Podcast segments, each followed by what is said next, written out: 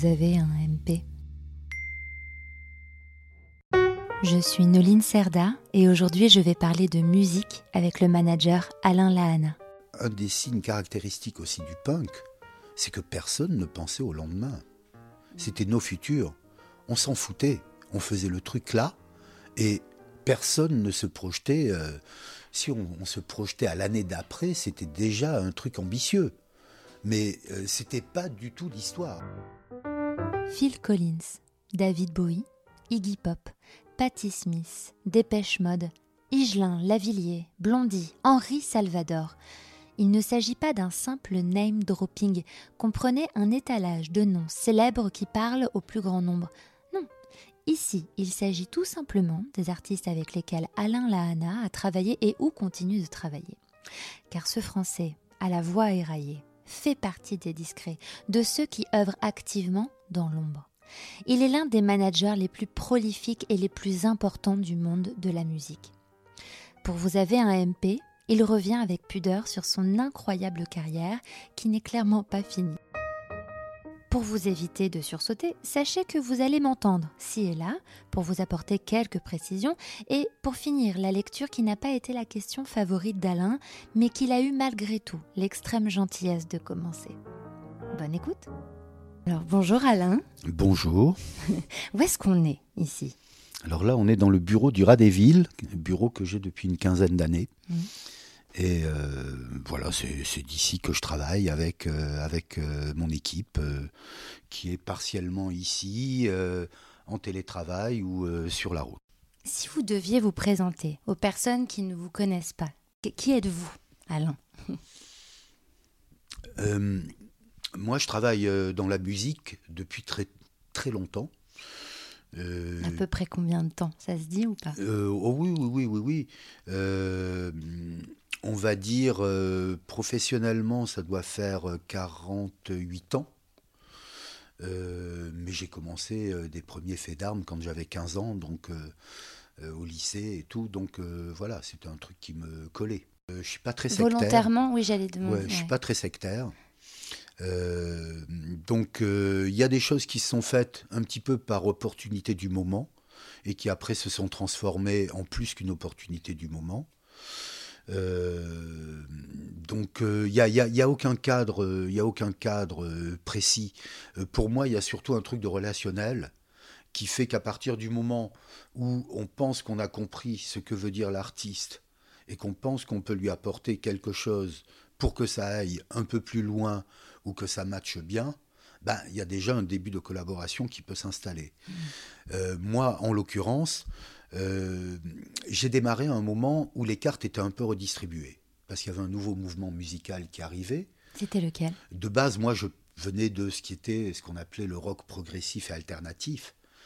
Euh, mais il y a un mouvement qui est arrivé au milieu des années 70, qui est le punk, et euh, bah, à ce moment-là, il se trouve que j'ai fait une tournée avec, euh, j'ai fait des tournées dans le Sud-Ouest avec plusieurs groupes de rock, euh, et que je me suis retrouvé à la base du premier gros événement punk, qui était le festival punk de Mont-de-Marsan en 76, et à l'époque j'avais 19 ans. Et quand on a fait la deuxième édition, bon pour la première édition, pour situer quand même, quatre mois avant on ne savait pas qu'on le ferait. Et euh, le budget artistique total était de 18 000 francs, ce qui fait à aujourd'hui 3 000 euros. Oui, c'est rien. Et le deuxième, dont on parle aussi beaucoup, qui a eu lieu en 1977, euh, on avait quand même tout ce qui était euh, emblématique de cette scène, puisqu'on avait sur une même scène les Clash, les Dames, Police, les Jams, on avait tout le monde, parce qu'en fait, à cette époque-là, les groupes anglais qui ne, pouvaient plus tourner dans le circuit des clubs, des pubs, parce qu'ils étaient interdits. Et mmh. donc c'était très facile. Pourquoi est-ce qu'ils étaient interdits? Mais parce que euh, après God Save the Queen, il y a eu plein de trucs qui ont été bannis. Et il faut voir que c'était l'Angleterre de Thatcher qui n'était pas la plus libérale du monde. Mmh. Et donc pour eux, c'était une opportunité unique, avec un nouveau mouvement qui était regardé un petit peu comme ça, de pouvoir déjà sortir de chez eux parce qu'il faut quand même bien savoir que le punk anglais, c'est plutôt de sources extrêmement populaires. Euh, sortir de chez eux, pour la plupart, c'était même la première fois qu'ils traversaient euh, la Manche. Et euh, jouer devant un public, c'était compte double. Et en plus, on nous demande de venir. Waouh, c'est trop cool. Mm. Donc, ça a été assez simple, on va dire. Non, faux. Et euh, le truc marrant, c'est qu'on est aussi passé entre les gouttes, parce que tous les festivals, tous les gros festivals étaient annulés dans ces années-là, en France, par rapport aux préfectures qui avaient peur des déferlements de hordes chevelues euh, qui venaient euh, piquer à l'étalage. Bien sûr. Des Et voyous. euh, c'était après. Woodstock. Mm. Et euh, donc, euh, nous, on est passé entre les vagues, vraiment, parce que personne savait ce que voulait dire punk.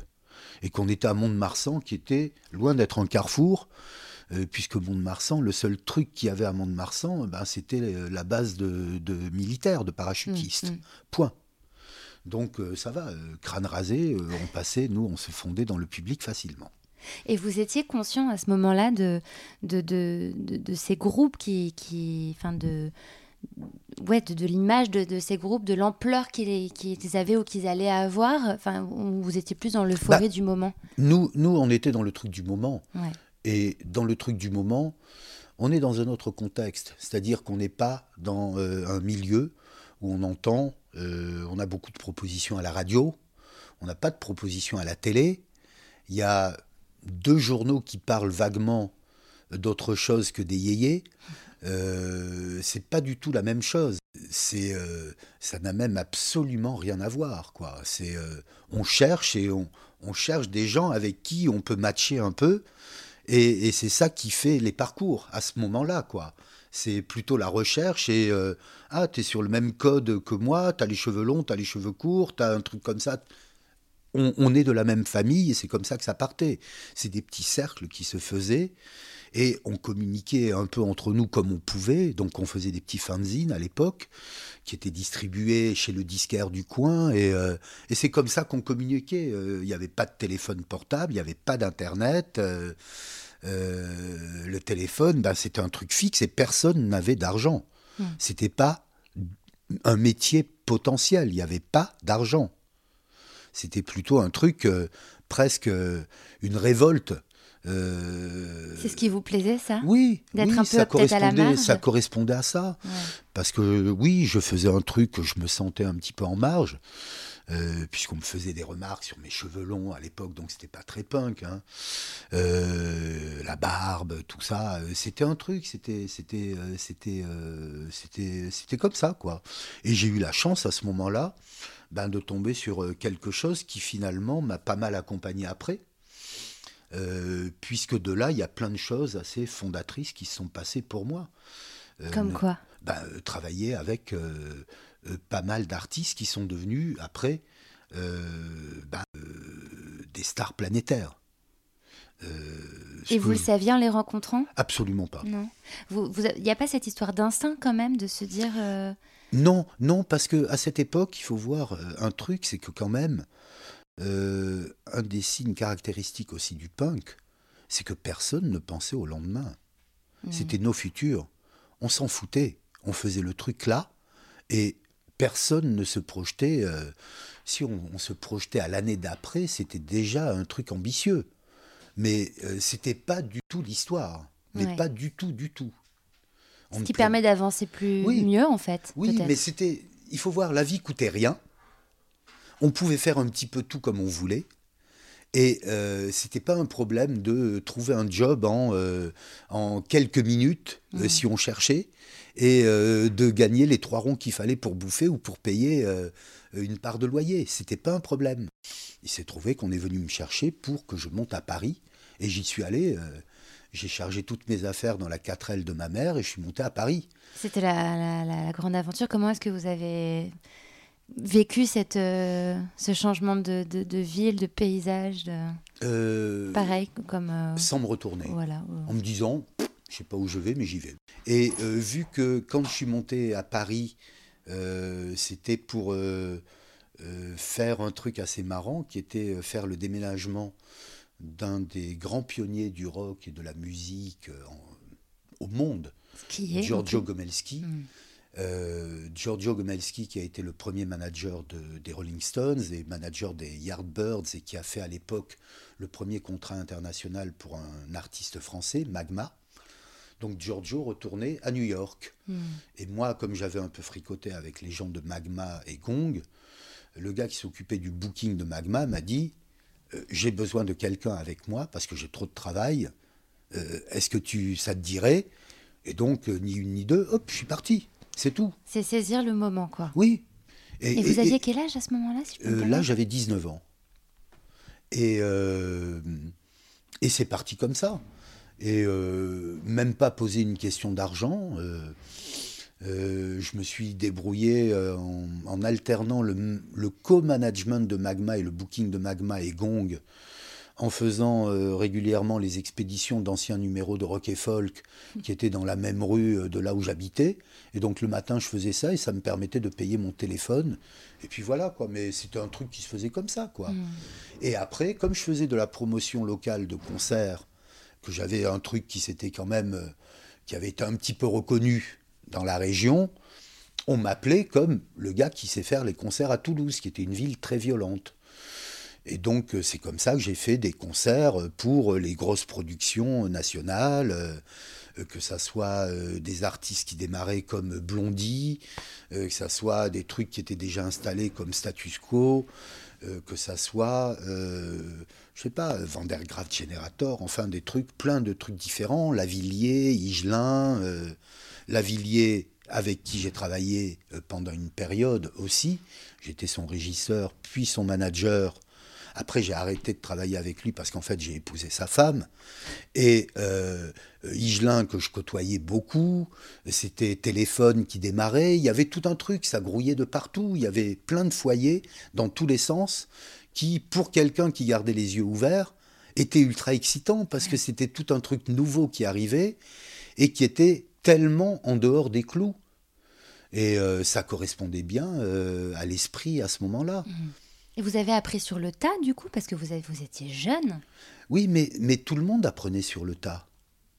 Euh, c'est pas, euh, je suis pas une exception du tout. Ça me fait plutôt marrer maintenant que j'interviens dans plusieurs écoles de profession du spectacle. Ça me fait assez marrer. Je leur dis, vous savez, euh, vous, vous avez des écoles pour apprendre des trucs, pour apprendre des erreurs qu'on a pu faire nous, et des trucs qu'on a défrichés. Mais nous, on est arrivé, on avait une page blanche, Mm. Et personne voulait nous parler. Est-ce qu'on a un peu trop dorloté aujourd'hui votre avis si on compare à ce qu'on a vécu nous, c'est même pas le jour et la nuit. On parle d'une autre planète. Mm. Donc euh, c'est complètement à part. Ça n'a rien à voir. Et vous saviez que vous vouliez être dans le milieu de la musique? Ou est-ce que, parce que c'était le, le moment, l'instant, ou est-ce que vraiment la musique vous habite depuis toujours? Non, j'étais j'étais dans un truc. Ouais, j'étais très musique, oui, mais j'avais une autre grosse passion à l'époque qui était la photo et le journalisme, et je savais pas de quel côté j'allais partir. Et c'est vraiment l'occasion qui a fait le larron. Hmm. J'ai fait, euh, j'ai été correspondant euh, de, de- de- de- dans les deux ou trois journaux rock qui existaient, euh, surtout le troisième qui a, euh, qui a été le premier à partir, qui a été extra, et il donnait une sorte de mini carte où il y avait écrit presse avec le nom du journal, et grâce à ça j'ai pu accéder à plein de festivals en Angleterre où j'étais accrédité comme journaliste. Hmm. Et moi, je m'éclatais et je pouvais tout aller voir comme ça, sans que ça me coûte un bras. Et, euh, et comme en plus j'avais une petite amie anglaise, j'ai j'ai fait tous les festivals anglais et ça, euh, ça a contribué à ma peut-être à mon ouverture musicale aussi. Qu'est-ce que vous écoutiez avant de faire tout ça? Est-ce que vos goûts musicaux ont changé? Euh, mes goûts, oui, ils ont changé euh, ou pas. J'ai jamais été trop sectaire. J'ai été sectaire quand j'étais très jeune ado, parce qu'à l'époque, quand on aimait Magma, euh, tout le reste c'était de la merde. Mais euh, euh, après, non, pas du tout. Et, et ça me pose aucun problème de passer. d'un truc qui peut être classé variété, à un truc punk, à un truc jazz, à un truc... non, pour moi, il y a la bonne musique et la mauvaise. Je préfère travailler dans la bonne. C'est quoi la bonne et la Bah, mauvaise euh, musique moi, à partir du moment où, quand j'entends, ça me fait. euh, euh, je ressens quelque chose, je considère que c'est un truc qui est bien. Si ce que j'entends m'énerve, je suis pas dans l'automutilation, j'arrête et puis je fais autre chose. Hmm. Mais il n'y a, pas, a pas un cadre posé. et je pense aussi qu'il y a eu un truc qui a été important dans ce qu'on peut appeler ma carrière, parce que maintenant, hein, je suis, j'ai passé l'âge de la retraite, et quel qu'en soit le niveau actuel. et je pense que dans toute expérience professionnelle que j'ai pu faire, il y avait quelque chose qui était un apport réel. Euh, C'était pas la même chose, certes, pour moi, d'être euh, producteur de David Bowie. Ou, euh, avec Mais comment on devient producteur de David Bowie? Bah, Comme ça. Comme ça. c'est une longue histoire, mais avant d'être producteur de David Bowie, là je suis à ma 47e année avec Iggy Pop. Ouais incroyable artiste aussi. Euh, déjà, à l'époque, si on m'avait dit que 47 ans après, on serait tous les deux vivants et qu'on travaillerait ensemble. Ah, il y a le vivant qui est quand même précisé. Ouais, ouais, ouais, ouais, ouais. Oui, oui, parce qu'on était dans un truc qui n'était pas du tout de se projeter. Hmm. Et, euh, et euh, quand je vois, là, rétrospectivement, que j'ai eu tous les artistes avec lesquels j'ai pu collaborer, euh, je me dis que par rapport à ce que j'aurais rêvé de mieux, euh, je ne serais même pas arrivé à 10%. Parce que jamais j'aurais pensé, j'aurais pu penser que je resterais dans une profession liée à la musique, oui. Euh, quel aspect, je sais pas. Mais j'aurais jamais pensé que ma spécificité serait en relationnel très fort, profond et intime, oui, avec des artistes qui sont ultra iconiques, euh, puisque, bon, euh, je suis à ma 27e année avec Patti Smith, et Patti est pour moi euh, quelqu'un de la famille. Hmm. Bah, après tant d'années, oui. Enfin, J'imagine que c'est des liens plus forts que de du travail qui se tissent. Mais mais euh, on connaît nos familles respectives. Euh, euh, elle a connu mon père, elle connaît ma mère, elle connaît mes sœurs. je connais ses enfants depuis qu'ils sont petits. Elle connaît mes enfants. elle leur offre des guitares des fois. Enfin bon, c'est quelqu'un qui fait partie du paysage familial. quand on fait les 40 ans d'Orsis à l'Olympia, elle dit non, c'est le fils d'Alain qui filme et, des trucs comme ça, quoi. C'est euh, et, tout. Euh, on est dans une relation qui n'a rien à voir avec une relation de business. Mm. C'est-à-dire que ça fait, je n'ai aucun interlocuteur entre Patty et moi depuis euh, plus de 15 ans. Et alors, quel est votre rôle, justement? Précisément, votre métier avec Patty, avec Iggy Pop, ou, quoi, ou qu'il a été bah, avec David Mon Bowie rôle, dans un premier temps, c'est de les accueillir et de les promouvoir. Euh, ça, euh, bon. Il y a un peu de presse quand même, du coup, euh, dans, dans l'idée. Il y a un peu de journalisme, d'une certaine manière. Oui, oui, mais je dirais surtout, pour moi, il y a, a pas mal de psychologie. parce que les artistes sont des caractères forts, avec des égaux souvent aussi forts, et que euh, le truc qui est vachement bien, surtout quand on se retrouve avec euh, euh, des, le type de calibre que j'ai pu côtoyer, parce que là, bon, on a parlé de cela, mais j'ai fait 15 ans avec Dépêche Mode, ça fait plus de 40 ans avec REM, j'ai fait 30 ans avec, je sais pas, moi, avec Paul Person, j'ai été avec Simple Minds, j'ai ouvert le Stade de France avec les Stones. Il euh, y en a quelques-uns où j'en aurais même pas rêvé à l'époque. Mais tout ça, c'est des rebonds qui sont faits d'un truc à l'autre. Et finalement, euh, j'ai plus l'impression d'être le petit poussé qui a mis des petits cailloux et après, il pouvait prendre appui là-dessus pour continuer à avancer, que quelqu'un qui a euh, jeté des petites mie de pain et qui après s'est largué. Euh, donc, euh, euh, moi, j'ai toujours regardé le truc en me disant que je faisais une construction.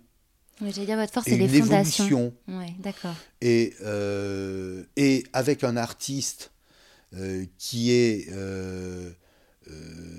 exceptionnel, puisque pour moi, tous les noms que j'ai cités jusque-là sont des artistes exceptionnels. Ah bah, oui. le truc qui est intéressant, c'est à partir du moment où on arrive à rentrer dans le cercle, de ne pas être un poids mort, d'apporter une valeur supplémentaire, soit par rapport à une écoute, soit par rapport à une traduction du souhait de l'artiste. Euh, j'ai pas cité là dans la liste d'artistes, j'ai pas cité Phil Collins, oh, mais Phil, euh, j'ai commencé il y a maintenant 33 ans, euh, et son retour à la scène, il y a 4 ans, il n'était pas obligé de m'appeler. Hmm. Euh, c'est Live Nation qui fait ses concerts partout dans le monde. Pour vous expliquer rapidement, Live Nation est le plus gros organisateur de concerts au monde. C'est la société mère de Ticketmaster, par exemple. Les concerts de Beyoncé, Taylor Swift ou encore YouTube, bah, c'est lui. C'est sa femme qui m'a appelé pour me dire Tiens, qu'est-ce que tu fais euh, Phil joue avec notre fils, tu devrais venir voir, c'est vraiment cool, il recommence à jouer. Je suis allé, je suis revenu avec 5 Bercy. Et je suis le seul non-Live Nation au monde. Et Qu'est-ce que ça veut dire je suis revenu avec 5 Bercy? Bah, C'est-à-dire que euh, il m'a dit je veux que tu fasses mes concerts en France, comme j'ai fait, comme je fais depuis 89. Incroyable. Et ça consiste en quoi de faire des bah, concerts? euh, C'est euh, trouver les lieux, faire le plan de market qui va avec, monter le plan de financement. parce qu'un artiste comme Phil Collins, on le paye avant d'annoncer qu'on va faire le concert. Hmm. Ce qui veut dire un problème de trésorerie certain à régler hmm. euh, quand on n'est pas une multinationale. Euh, donc, euh, il y a des enjeux. Hmm. on peut voir la dernière période qu'on vient de traverser avec le corona, où par exemple je travaille avec Trio, où on a reporté sept fois Bercy. Euh, où j'avais un report de Genesis avec le Corona et que le dernier report est tombé juste euh, trois semaines après le début de la guerre en Ukraine, juste avant l'élection de Macron et dans une remontée de Covid, avec aucune assurance. Il faut avoir les nerfs bien accrochés. Donc, voilà, c'est des trucs, euh, c'est peut-être un truc qui reste de la période punk, euh, parce que euh, l'obstacle ne me fait pas peur. L'adrénaline, je maîtrise pas mal. Et l'enjeu, bah, c'est ma vie de toute façon, donc bah, j'avance. Et puis, on verra bien où on va. Et on a réussi, on est passé entre les gouttes et tout s'est très bien passé. voilà. Et, et euh, c'est une mentalité aussi. Oui, c'est ça, mais c'est vrai que c'est une mentalité punk en fait. Ouais, mais moi c'est comme ça que je le vois. Hein. je me dis. Euh, et, j'ai aussi le fait que je n'ai, le fait d'avoir démarré à une période où il n'y avait pas d'argent, fait aussi qu'il y a une relation très différente à l'argent. Euh, moi, à l'époque, bon, j'ai fait quand même trois dépôts de bilan dans ma vie, hein. hmm. des gros. chacun, le suivant était plus gros que le précédent. Quel est votre souvenir euh, J'imagine que vous en avez beaucoup, mais le plus fort ou parmi vos, souvenirs dans votre euh, carrière de, qui vous a le plus marqué? Oh, Celui qui me vient en tête, vu que je suis en train de travailler euh, avec, avec quelqu'un sur raconter ma vie, ma première tournée avec Phil Collins, où on s'est retrouvé le troisième soir avec un cas extrême à gérer. C'est-à-dire? Ben, Phil Collins a phone et 16 000 personnes. Ah oui, en effet. On ouvre les portes ou on les ouvre pas? On les a ouvertes et pendant qu'il était sur scène, on annulait le lendemain. Et c'est comme ça que j'ai eu une vraie relation très forte tout de suite avec le manager de Phil parce qu'il a dit, lui, ça va. Il n'y a pas euh, de salam il n'y a pas de oh non, c'est pas possible. Non. On fait le truc, boum, boum, et on pose les bonnes questions, on essaie de donner les bonnes réponses et pas d'éclabousser dans tous les sens en bombant le torse. Donc je pense que ça, ça a été un truc. Mmh. Et c'est un truc qu'on m'a souvent dit après, euh, qui fait partie du truc, c'est d'être réactif sans être euh, euh, paniqué. ouais. Et Parce que la quand, panique quand on gère des gros, des grosses masses de foule, euh, bah, il faut faire attention. Parce que ça peut très vite glisser, et quand ça glisse, ça dérape beaucoup. Et ça se voit beaucoup. L'humour peut permettre de décrisper la période la plus tendue, la personne la plus tendue qu'on a devant soi. Donc j'en joue. Hmm. J'ai plutôt une répute comme ça. donc voilà, non, mais je pas. Donc humour et psychologie sont vos, vos, secrets. Peut-être. Parce que vous avez, vous avez travaillé aux côtés de personnalités très fortes, vous l'avez dit, mais aussi très différentes. Ouais. Donc euh, vous, vous, observez, vous... Ouais, c'est-à-dire que euh, quand je travaille avec un artiste, euh, le premier truc que je fais, c'est j'essaie de voir ce qu'il y a un petit peu sous la croûte la partie superficielle, le truc que tout le monde voit. Il vous laisse voir sous la croûte. Il faut y aller parfois. Ben, hein. euh, quand il y a la relation, oui. Et euh, quand on pose les bonnes questions, on voit qu'on peut construire. Et euh, c'est ça qui fait que j'ai des, des, relations, je sais pas, je sais pas, c'est amical. Euh, c'est pas euh, c'est pas un truc de conflit c'est pas euh, quand je travaille avec quelqu'un c'est pas dans c'est pas un conflit c'est mmh. c'est on va essayer de faire un truc bien et j'essaie de me mettre dans le mode de pensée de l'artiste pour aller plus loin dans son histoire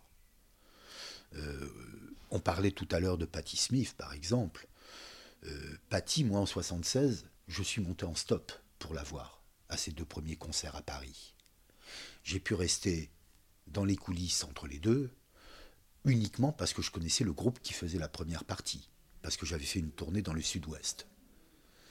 Euh, j'ai pas travaillé avec elle avant 96. On parle de 20 ans d'écart entre les deux. Qu'est-ce qui s'est passé entre ces... Mais entre les deux, moi j'ai fait ce que j'avais à faire, et elle aussi. Euh, mais quand elle est revenue à la scène, on est parti ensemble, et euh, moi, ça fait partie des gens qui ont changé, euh, qui m'ont fait voir plein de choses différemment. On était encore là la semaine dernière avec, avec Patty où on a fait un truc un peu à part, je vais dire. C'est-à-dire? Elle est en train d'écrire, de finir deux bouquins.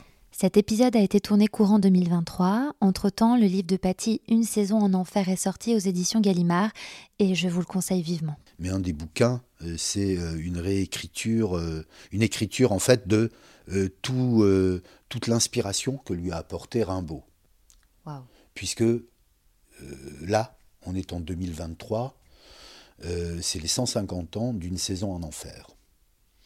Donc, euh, Patty, on s'est parlé juste avant, et elle me dit Bon, euh, ce week-end, euh, j'ai rien pris. Qu'est-ce qu'on fait? Et donc je lui dis Écoute, Patty, ce week-end, on va aller à la maison qu'on a achetée. je dis on parce que je suis signataire, pas propriétaire, mais on a acheté une maison qui est sur la terre de la ferme euh, de la famille Rimbaud, juste devant le lavoir, où a été écrit Une saison en enfer. Euh, Patty a une adresse qui est un place Arthur Rimbaud. Donc je pense que j'ai réalisé un de ses fantasmes les plus ultimes. Mm. C'est évident qu'il y a une relation autre à partir du moment où moi je l'appelle pour dire Hé, tu sais pas quoi? La maison est à vendre juste devant le lavoir. Euh, c'est évident que euh, quand je regarde entre les lignes et que Patty me dit pendant des années, euh, je suis allé à Cayenne, j'ai pris trois petits cailloux au bagne et j'ai promis à mon mari, Fred Smith, qui est mort en 95, que j'irai les poser sur la tombe de Jean Genet. Ben moi, j'ai monté les deux concerts à côté, j'ai pris le van, et j'ai fait ouvrir le cimetière chrétien, et on est allé, on a fait un film là-bas. C'est évident que c'est une relation différente. Et là, quand elle me dit par rapport à Rimbaud, une saison en enfer, à part en 1973, où elle est allée pour la première fois à Charleville, je n'y suis jamais allé sans toi. Et toutes les histoires qu'on a pu faire là-bas, qu'on a pu créer, parce que j'ai fait réouvrir un théâtre pour qu'elle chante. Je l'ai fait habiter dans la, chambre de Rimbaud. Euh, je l'ai fait chanter dans l'église où il a fait sa, sa euh, première communion, où il a eu ses obsèques. C'est évident qu'on rentre dans un autre niveau de relation. En quoi c'est important pour vous, justement, d'avoir ces attentions Mais pour moi, elle, elle me dit, mais, c'est incroyable tout ce que tu as fait. Et je dis, mais Patty, je fais mon boulot. Et euh, elle me dit, mais non. Et je dis, et toi, qu'est-ce que tu fais? Elle me dit, I'm doing my job. Je dis, eh ben, tu vois, tous les deux, on fait notre job, mais notre job, c'est pas un job. Hmm. C'est tout, c'est comme ça. Et là, on est dans un autre niveau. Et, on, on, est dans un relationnel qui n'a rien à voir. Elle je sais qu'elle n'a aucun relationnel comme ça avec aucun producteur de concert n'importe où dans le monde. c'est une histoire qui est trop, trop française, trop euh, spécifique, et en plus qui se passe de par son attirance par rapport à la culture française. Et moi je lui dis, mais c'est toi qui fais mon éducation c'est tu m'apprends plein de choses sur la culture française. Moi, je les ai pas appris, j'ai pas mon bac. Hein. Bon, là, allez savoir, j'ai perdu le bout de piste dans lequel Alain explique qu'il exerce un métier qui exige une très grande réactivité, qu'il est toujours prêt à aller à l'autre bout de la planète s'il le faut. Euh, j'habite entre la gare de l'Est et la gare du Nord, et euh, voilà, et c'est pratique. Euh, c'est tout et comme prêt ça. À réagir. Oui, c'est de toute façon, c'est euh, en mouvement et prêt à bouger. Euh, c'est juste un mode de pensée qui est différent, qui peut sembler très étrange quand on n'est pas dans ce truc-là. Mais moi, non. Euh, en plus, je dors pas, donc oui, une distance me pose pas de problème. J'ai pas de problème de décalage horaire. Je dors deux heures et au somnifère, donc je m'en fous. Et c'est ça qui a fait aussi ma vie, beaucoup quand je faisais des trucs, euh, j'ai des tournées pas mal avec euh, à l'étranger avec Henri Salvador, par exemple. Ah oui, je voulais en parler avec vous, Henri Salvador. Et Henri, euh, Henri, une fois, il m'a dit, mais, mais toi, arrête, t'es plus vieux que moi. Moi qui dors 15 à 17 heures et toi, avec tes deux heures, t'as vécu plus longtemps que moi.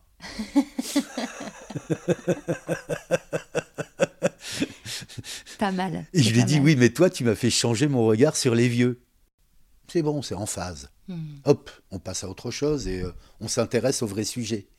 Et les vrais sujets, c'est quoi? Les vrais sujets, c'est que euh, l'idée, l'idée, l'idée pour moi euh, de la vie n'est pas de survivre, l'idée est de vivre. Hmm. et si on a des réseaux de relations riches et variés, ben on vit vachement mieux. Et, riche, je ne parle pas d'argent. Hein. Euh, je m'en fous, ça. C'est pas même si je suis dans un métier d'argent. La richesse, c'est pas l'argent. Euh, la richesse, c'est de pouvoir ouvrir les yeux, de s'écarquiller les yeux et d'avoir une émotion mmh. en voyant un truc, euh, en se disant oh, Et c'est pour moi ça, c'est moi qui vais vivre ça, c'est trop bien. C'est tout.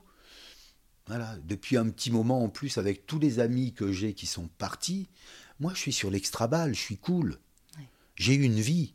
Je pensais beaucoup à ça pendant le confinement à me dire qu'est-ce que c'est dur pour les gamins qui se retrouvent scotchés maintenant? Moi, j'ai eu une putain de belle vie. Si ça s'arrête là, j'ai fait une belle vie, point. Maintenant, j'ai pas envie d'arrêter. Ah bah Mais euh, le truc, c'est, c'est, euh, je trouve très euh, hard ce qui s'est passé pour plein de, de gens entre 18 et 25 ans qui avaient un projet de vie et qui d'un coup ont bifurqué mmh. complètement suite à ça, et qui ne reviendront jamais, et qu'on a perdu, et c'est des talents immenses, artistiques qu'on a noyés, qu'on a mm. perdus. Mm. Est-ce que la musique, ça va aujourd'hui? Comparé à ce que vous avez pu connaître, est-ce que c'est différent? Est-ce que... Euh, c'est pas la même chose. Pour moi, c'est pas la même chose. C'est pas la même chose. Euh, de toute façon, rien n'est pareil. il faut voir que moi, quand j'ai commencé, les disquaires avaient une énorme importance. Le disquaire, c'était euh, la bouffée d'oxygène, le vrai disquaire branché. Euh, surtout en plus quand on était en province. C'était le, point de. c'était incroyable. C'était, moi, je me rappelle. Euh, c'est quoi le premier disque que vous avez acheté? Ah, ça, je ne saurais pas me rappeler. Euh, je me demande si c'est pas. Je me demande si c'est pas un Beach Boys ou si c'est un Indris. Je sais pas. Je sais plus. Honnêtement, je sais plus. Euh, moi, à l'époque, j'allais chez le disquaire le mercredi parce que c'était le jour d'arrivée des imports à Musique Action. Oui. Et donc, on assistait au déballage. Et on pouvait écouter tous les disques en regardant les pochettes. Et on n'avait pas d'argent. Et on les achetait pas.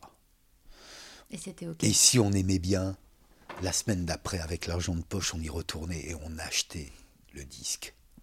Alors que maintenant, sans bouger, on a euh, je ne sais pas combien de millions de titres qui sont à un clic de soi. Il n'y a plus aucune recherche pour moi. Il n'y a plus de quête. J'ai l'impression qu'on est plus proche d'un gavage d'oie. Et euh, plus personne ne retient rien. Euh, tout ne fait que passer. Il n'y a rien qui s'arrête, il n'y a rien qui reste. Et on est dans une génération beaucoup plus instantanée à plein de niveaux. Moi, à l'époque, les albums que j'écoutais, les, gens allaient en studio un an, six mois, un an.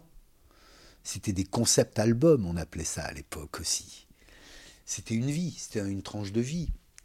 C'est ça qui fait aussi que beaucoup d'albums de ces périodes sont encore des albums ultra iconiques, qui, ont servi de base, qui ont été tellement samplés par toutes les générations après et retravaillé et retraficoté tellement il y avait une matière dense.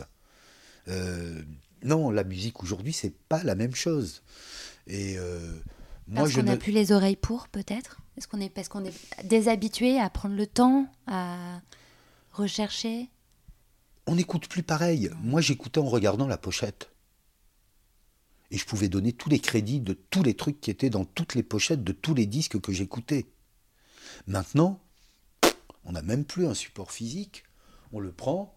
Si ça nous plaît, on chasame et on sait ce que c'est. Mais qu'est-ce qu'on va en faire à part le réécouter une fois ou deux? Il y a trop de sollicitations pour avoir un vrai choix tranché, je dis aujourd'hui. Et en plus, ça correspond quand même aussi énormément à ce qui se passe dans notre vie sociale actuelle. C'est que on est pour ou contre. Et il n'y a pas d'axe médian. Et euh, alors que moi, mon époque, euh, quand je me suis intéressé à la musique, je passais sans problème de Tangerine Dream euh, aux Sex Pistols. Et sans aucun problème, avec Magma au milieu, et Ange avec qui j'étais pote en plus à l'époque, et, tout ça sans aucun problème. Ça me fait réagir si ça me fait une émotion, ça va en faire à quelqu'un d'autre. Et c'est comme ça que j'ai fonctionné dans ma vie. Là, on est dans votre bureau et il y a plein de trucs partout. Plein il y a des CD, il y a des. Est-ce qu'il y a un objet en particulier dont vous, voudriez nous parler? Ah, il y a des badges derrière moi. Plein de badges. Est-ce qu'il y a un objet en particulier qui, euh, qui, pour, qui représente bien votre euh, carrière? Je, je vois, vous faites le nom de la tête, mais je me doute si vous vivez au jour le jour. mais Non, non, il y a ce truc qui est marrant là. Ce, le gros cœur là ce, ce, bois là. Pardon. Ah, derrière Ouais. Oui, c'est quoi? Ça, c'est un truc. C'est Rachita qui m'a offert ça. Euh, en disant Tiens, euh, euh, toi, c'est ton bâton de pèlerin. c'est avec ça, tu nous ouvres la voie et on te suit. Il m'a filé ça le jour de mes 60 ans.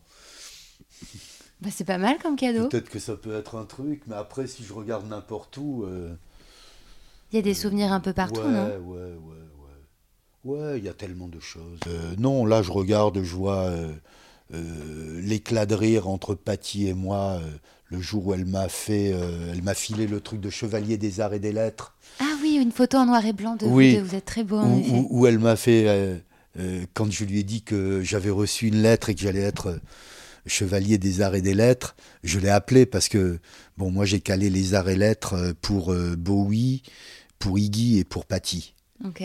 Donc là, quand on m'a demandé, qu'on m'a dit à moi, tu vas la voir, j'ai dit, bon, j'ai appelé Patty, j'ai dit, tiens, tu vas rire. euh, euh, j'ai reçu un truc, je vais avoir le, je vais être chevalier des arts et des lettres. Et comme elle est commandeur, elle peut, elle, me remettre la décoration. Oh. Et donc, elle l'a fait juste avant d'entrer en scène euh, pour les 40 ans d'Orcise. Et ça, c'était, c'était pas mal, quoi, parce que quand je l'ai appelée, elle m'a dit, j'ai dit, je vais avoir ça, et elle me dit, tell them to wait till October, I want to be there. Et je dis, ok, so but you know, you can also give it to me. Dit, et elle me dit, I've already done the speech. Oh. Et elle m'a fait un speech, et je pense que je suis Enfin, c'était c'était scotchant parce que euh, ce que j'ai entendu, c'est ce qu'on entend normalement sur un hommage posthume. Ah oui. Tellement c'était élogieux. Ben oui. et, là, avoir ça devant ses parents, ses enfants, ses amis, avant euh, d'elle, avant qu'elle monte sur scène, c'était un truc énorme. Vous, on vous Et c'est elle le- c'est elle, elle qui était la plus émue en plus, parce que moi j'étais dans mon truc. euh, attends, t'ouvres les portes. Dès que c'est fini, t'ouvres les portes. Il y a 2700 personnes. C'est Orcise. Après, on a la remise de disques, machin. Après, il y a ça. Donc moi, j'étais dans le truc. Ah, vous restiez quand même dans le job, quoi. Oui, ouais. j'ai un truc à faire. Tout est cool, mais j'ai un truc à faire. Et euh, j'ai pas bu un coup après, euh, parce que euh, si on gère un public, il faut faire attention. Hmm. Euh, S'il y a un truc qui vrille, euh, euh, tout le monde me montre du doigt. C'est de votre faute, ouais, je Et vois. donc, non, c'est, on se lâche, mais quand le public est parti, pas quand le public est encore à gérer, Bien sûr. pas quand l'artiste est à gérer. Ça, c'est ce qu'on faisait avant. Mm. On n'en avait rien à foutre, tout le monde était sous terre et on s'en foutait. Euh, maintenant, il y a des responsabilités un peu différentes. Et donc, euh, moi, mon, mon job, euh, bah, c'est qu'il n'y ait pas de problème. Déjà. Quel est votre rapport à la musique, à la mélodie et au texte? Comment vous vivez avec ça? Ça me parle ou ça me parle pas. Ouais. Est-ce que vous faites, vous faites attention au texte, aux mots, ou pas? Ouais, euh, oui, vraiment même. Mais c'est normal. euh, je veux dire, j'ai passé, euh, j'ai passé euh, dix ans avec Lavillier, euh, qui est un mec qui s'intéresse quand même un petit peu à ce qu'il écrit. Euh, j'ai traîné beaucoup avec Higelin. Je veux dire, Paty, c'est, bon. on va pas encore en, dire. Votre, si vous aviez une, une chanson et un texte de chanson là à nous lire, si je vous demandais de me lire un texte de chanson qui vous touche particulièrement, ce serait lequel? Ah, je sais pas, il y a, il y a- il y a plusieurs trucs qui me viendraient. euh. Souvent sur une chanson, je dis, euh, je prends euh, Heroes de Bowie, Oh. mais souvent aussi je prends People Have the Power de Patty. Et laquelle vous voudriez bien nous lire? Peut-être, peut-être alors un texte français, un texte de Philippe Dian. Il s'agit de la chanson Tu ne me dois rien, écrite par Philippe Dion pour Stéphane Escher.